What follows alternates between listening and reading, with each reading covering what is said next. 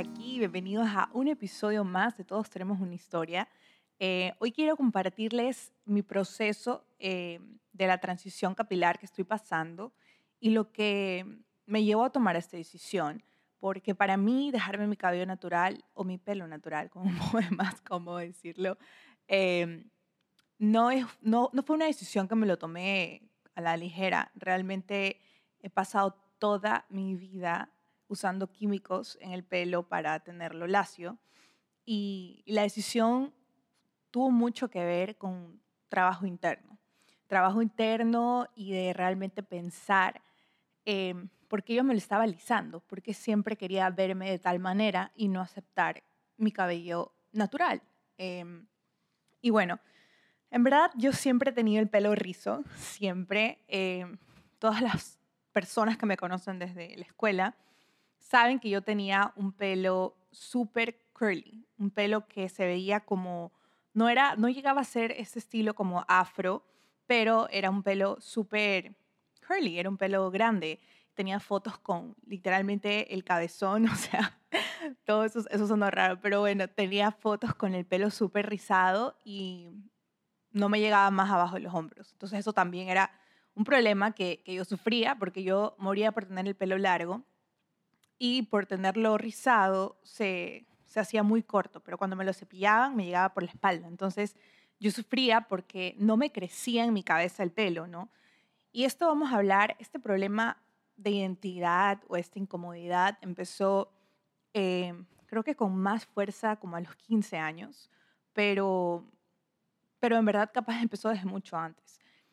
Eh, realmente yo he sido una persona que por hasta como los 14 años tal vez, usé siempre mi pelo rizado y solo me cepillaba el pelo o me hacía peinados diferentes si tenía algún tipo de evento o algo así, y ni eso, porque usaba mi pelo como tal.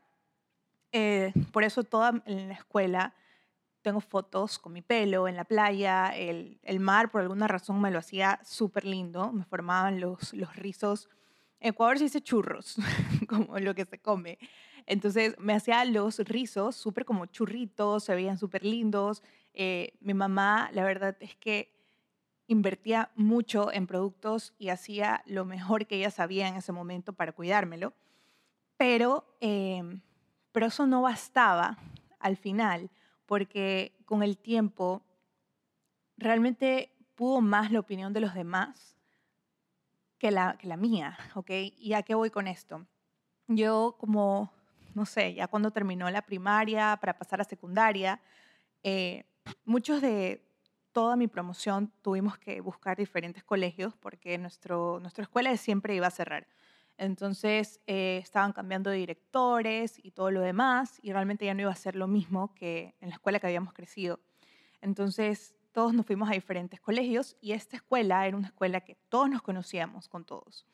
Entonces, desde los más chiquititos hasta los más grandes, al menos yo me sentía como segura, me sentía como que estaba en un ambiente seguro, eh, un ambiente cálido, no había como que, no sé, ni los profesores eran, eran como que tan cuidadosos y tan eh, amorosos con sus estudiantes, que se sentía un ambiente desde que llegabas hasta los colores de las paredes, era como todo ese ambiente que tú quisieras para tu hijo, ya para presentaciones, talleres, olimpiadas, era como, o sea, la escuela ya por sí era pequeña, entonces te hacía sentir parte de, todo, sin importar qué edad tengas.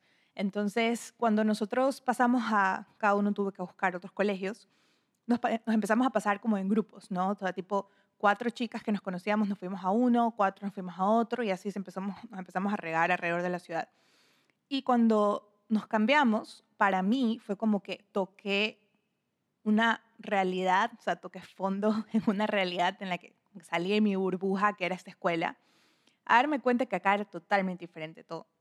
O sea, acá los profesores no eran igual, eh, las aulas eran todas como, no sé, me daba una vibra como de frialdad, no sé cómo, cómo poner en palabras lo chocante que fue para mí el cambio, pero nos manteníamos unidas con las que nos habíamos cambiado también a ese colegio. Entonces, eso nos hacía que de alguna manera no nos sintamos solas, a pesar de que los profesores eran mucho más estrictos, eh, la cantidad de alumnos era el triple, eh, las exigencias eran totalmente distintas. Entonces, em, sí fue chocante. ¿Y por qué les cuento esto? Porque al tener mucha como que diversidad, entre comillas, ¿no? Eh, llegar a un colegio donde nadie te conoce, solamente eres la nueva de cuarto o la nueva de tercero.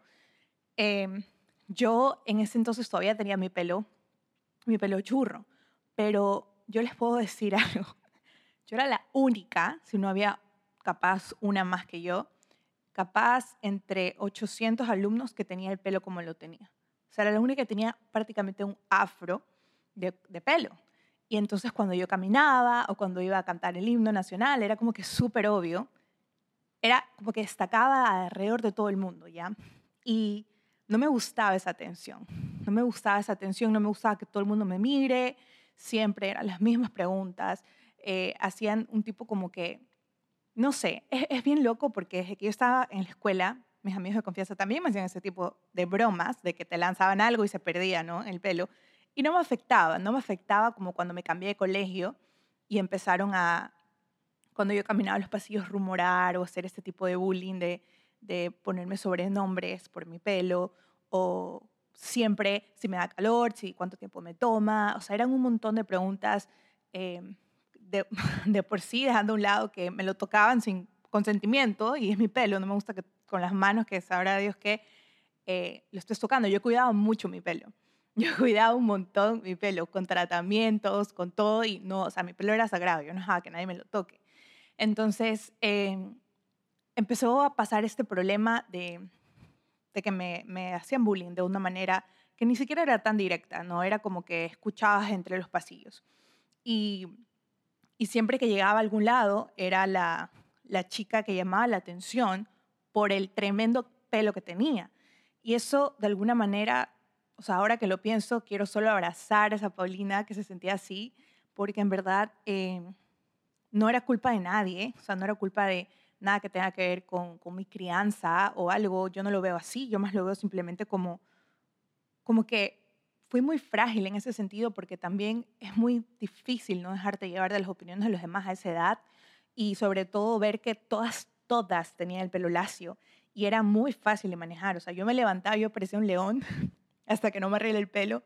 Yo parecía un león con ese pelo gigante y todas eran como que ya estaban peinadas. Yo las veía como que ya estaban peinadas. Yo no me podía pasar el cepillo, obviamente, porque olvídate, o sea, eso se hacía una cosa indomable. Entonces, con el tiempo yo empecé a decir, pero es que no, no tengo tiempo. Yo ponía excusa, no tengo tiempo, es que no, es que me gusta más lacio, es que es más fácil de manejar, es que no tengo que hacer esto, no tengo que hacer lo otro, y es que se me ve el pelo largo, me veo más flaca. O sea, en mi cabeza me hacía unas historias entonces, con todo el dolor del mundo, mis papás me dejaron que yo, obviamente ya les rogué prácticamente como a los 15 años, hacerme mi primera queratina. Entonces me hice la primera queratina y fue casualmente aquí en Estados Unidos, en Miami. Entonces fue, el primer tratamiento que me hice, pero obvio creo que nadie sabíamos, esto de las queratinas era medio no también. No, no sabíamos que eso iba a tener que pasar cada cinco meses porque volvían. Entonces yo amé la queratina, me sentía una diva con ese pelo. Y claro que empecé a como que encajar de alguna manera, ya me sentía parte de un grupo, ya tenía, eh, no sé, como que una identidad en mi cabeza de, ah, ok, yo soy esta Paulina. O sea, la del pelo lacio, soy la que quedó del pelo churro, era cuando era más chiquita y esos son los que me conocen de primaria y ya, esta soy yo ahora. Entonces me empecé a identificar con esa Paulina que veía en el espejo, con el, con el pelo lacio y me hacía, no sé, cualquier cosa que me quería hacer. Y entonces, poco a poco, pasaron los años y yo siempre me hacía mantenimiento, mantenimiento, mantenimiento y mantenimiento. Y nunca dejaba que me crezca mi pelo, porque yo veía que ya tenía dos, tres raíces y era como que, de nuevo el salón, me tengo que hacer otra vez la queratina. Y así pasé por muchísimos años. Luego, cuando ya eh, mi suegra, ella es estilista y es tecnóloga capilar, entonces ella empezó a utilizar, ya obviamente con el tiempo van cambiando sus tratamientos y dejan de tener tanto formol o ser tan, tan dañinos, no solo para ti, sino también para el estilista que te lo está aplicando. Pero eh, empezaron, pero igual es que la tienda de alguna manera, ¿no? Empezaron a hacer un poco que más, que, no sé, mejores ingredientes, eh, mejores resultados, más largos y menos dañinos. Entonces apliqué también eso y simplemente era más fácil, era más fácil de manejarlo. Entonces eh, me casé hace un año, eh, tuvimos la, la boda eclesiástica, porque en verdad yo soy una COVID bride, yo tuve que cancelar como tres veces mi boda, entonces se podría decir que casada tengo ya varios años, pero eh, la fiesta recién la pude hacer hace un año. Entonces, casualmente hace dos días cumplimos eh, un año de nuestra fiesta. Entonces, en esas fotos yo sigo con el pelo lacio. Yo estoy con el pelo lacio porque, obvio, me ha hecho la queratina, como siempre, cada cierto tiempo tenía que mantenerla. ¿Qué pasa? Yo no les puedo explicar un momento exacto en el que yo dije, se acabó. No les puedo explicar, porque no, no fue un proceso de que, no sé, tomé terapia, leí libros, me inspiré. No, realmente fue como un switch. Simplemente un día me levanté. Ok, ahora que lo estoy pensando, creo que ya, ya estoy entendiendo. Yo, como vivo acá en Miami, siempre me hago el pelo con mi suegra. Normalmente, siempre que puedo, voy a Ecuador y me hago el pelo con ella. Em, normalmente no he encontrado a alguien que, que le, simplemente no he encontrado a alguien que yo pueda decir, ok, me voy a hacer con esta persona. Pero hay un montón, solamente que no he ido a sentarme en su silla. Entonces, eh, como yo viajo a Ecuador con, con, más frecuencia antes del COVID, yo decía, ok, me voy a hacer con ella. Pero llegó la pandemia, llegaron un montón de cosas, cada vez se nos complicaba mucho más ir a Ecuador. Entonces, me empezó a crecer mucha raíz y ya tenía tres, cuatro, cinco dedos y nada, y nada, y nada que me retocaba. Entonces, un día ya tenía como ocho raíces. Entonces, empecé a ver cómo se estaban formando los churritos, así los rizos preciosos desde la raíz abajo y todo el resto era así lacio, así como de, no te puedo explicar cómo qué, porque hasta ya las puntas las tenía secas. Entonces parecía como, pelos de lote. Y, y lo tenía así y yo decía como que, ok, me, me está gustando, deja ver qué puedo hacer. Entonces empecé a cuidarme el pelo y empecé a extender mi tiempo de hacerme la queratina, pero esta vez ya a propósito. Decía, ok, no importa, yo veo cómo resuelvo, yo veo cómo resuelvo, porque la transición capilar, o sea, la parte del proceso de esperar a que tu pelo vuelva, puede durar hasta dos años. Entonces es súper tedioso eh, verte en el espejo y ver que tienes la mitad como que toda, toda así como enroscado, queriendo ponerse como es, como siempre ha sido, y la otra mitad lacia. Para esto, muchas personas nunca recuperan su pelo después de una queratina, nunca vuelve a ser el mismo. Entonces, que mi pelo poco a poco esté regresando a la forma natural, era para mí como una señal de, Paulina, o sea, todavía está ahí tu pelo, ¿sabes? Todavía puedes tomar la decisión correcta. ¿Por qué? Me puse a pensar en todo y empecé a analizar.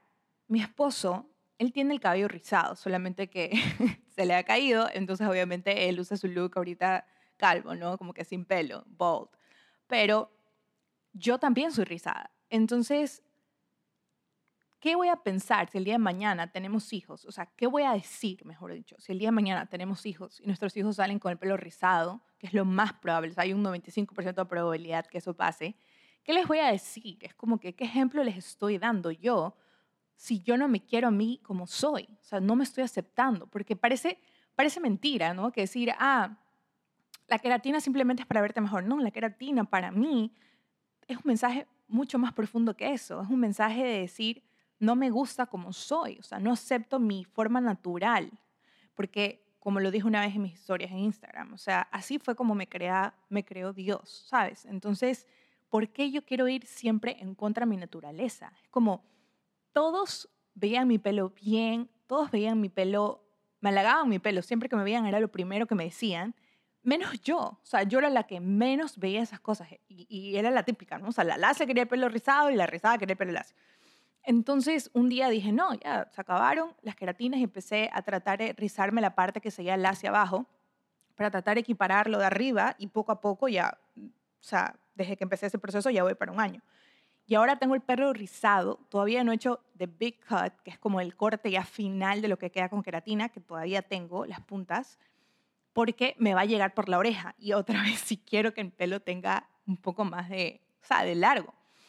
Entonces, em, es difícil. A veces sí me levanto como un león y digo, oh my God, qué pereza. Me hago un moño súper alto, como un lamido de vaca, así súper tenso desde arriba.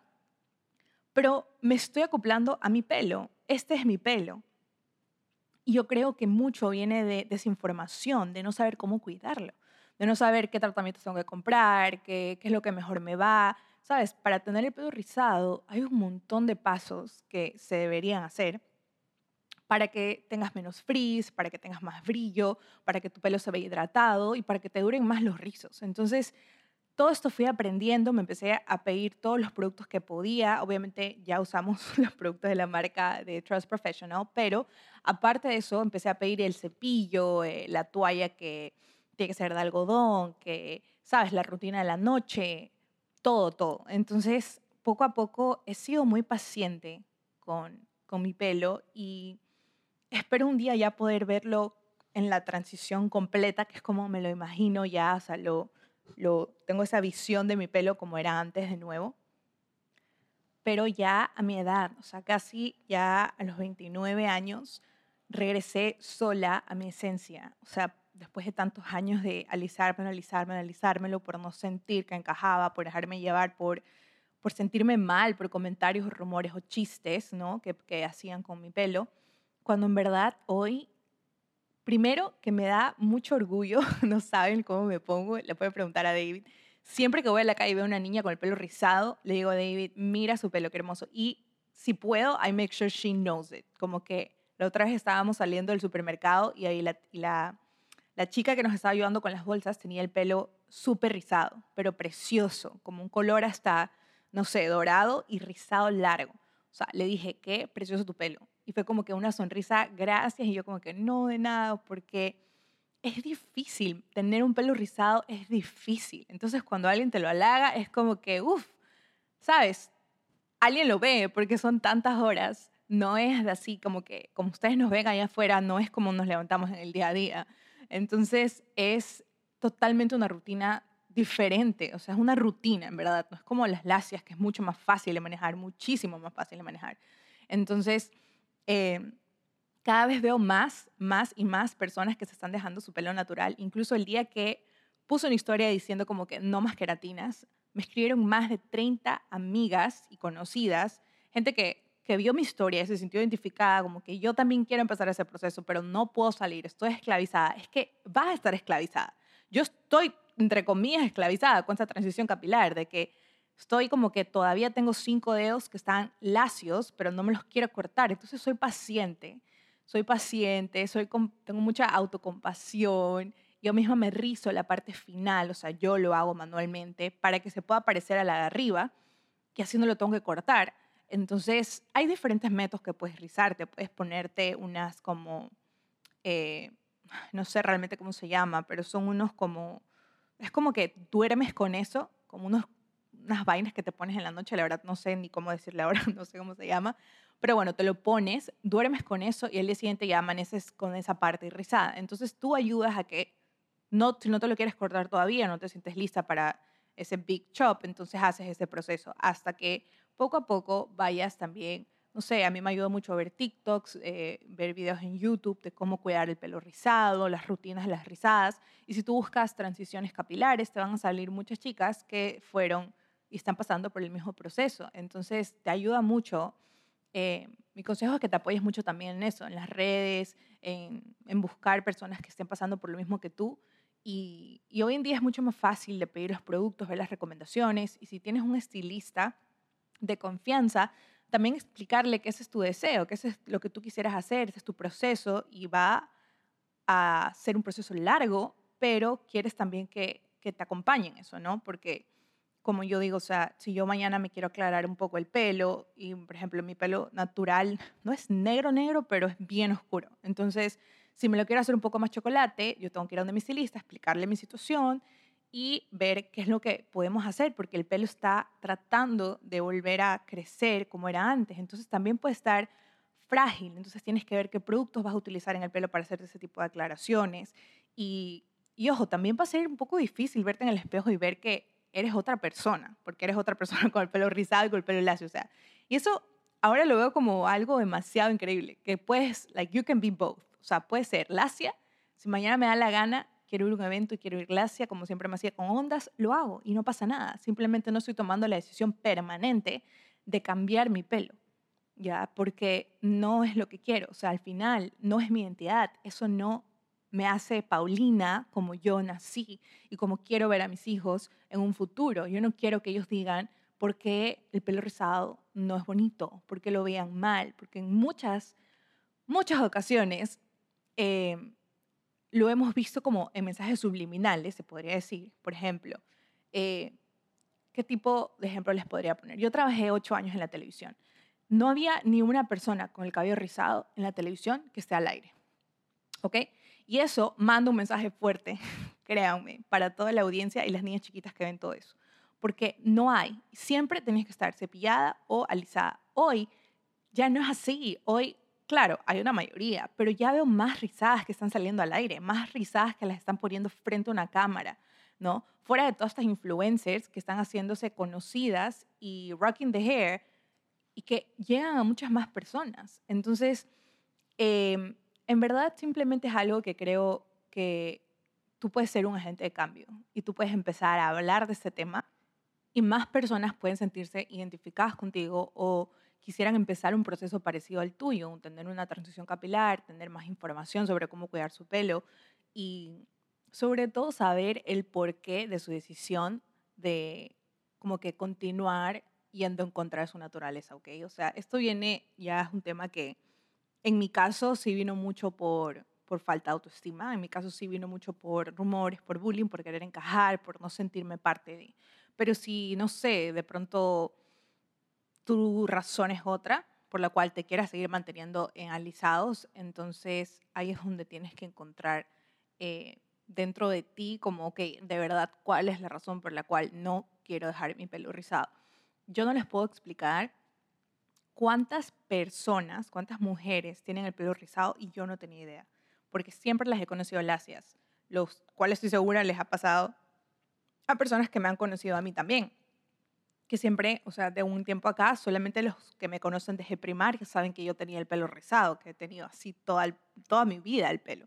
Y, y en verdad hay un montón, casi que de 10 chicas, 5 en verdad son rizadas, pero han vivido toda su vida en queratinas y quieren seguir haciéndolo.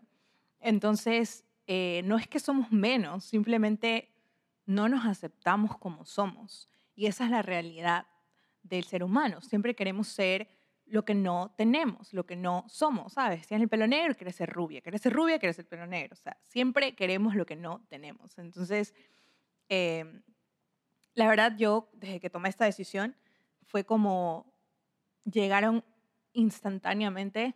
No había persona que no me veía que no me decía un cumplido sobre mi pelo, otra vez. Y me sentí como esa niña y casi siempre estaba con David y él también me decía, es impresionante. Y yo le digo, es impresionante, ¿verdad? O sea, todo el mundo me lo dice y solo yo no lo veía.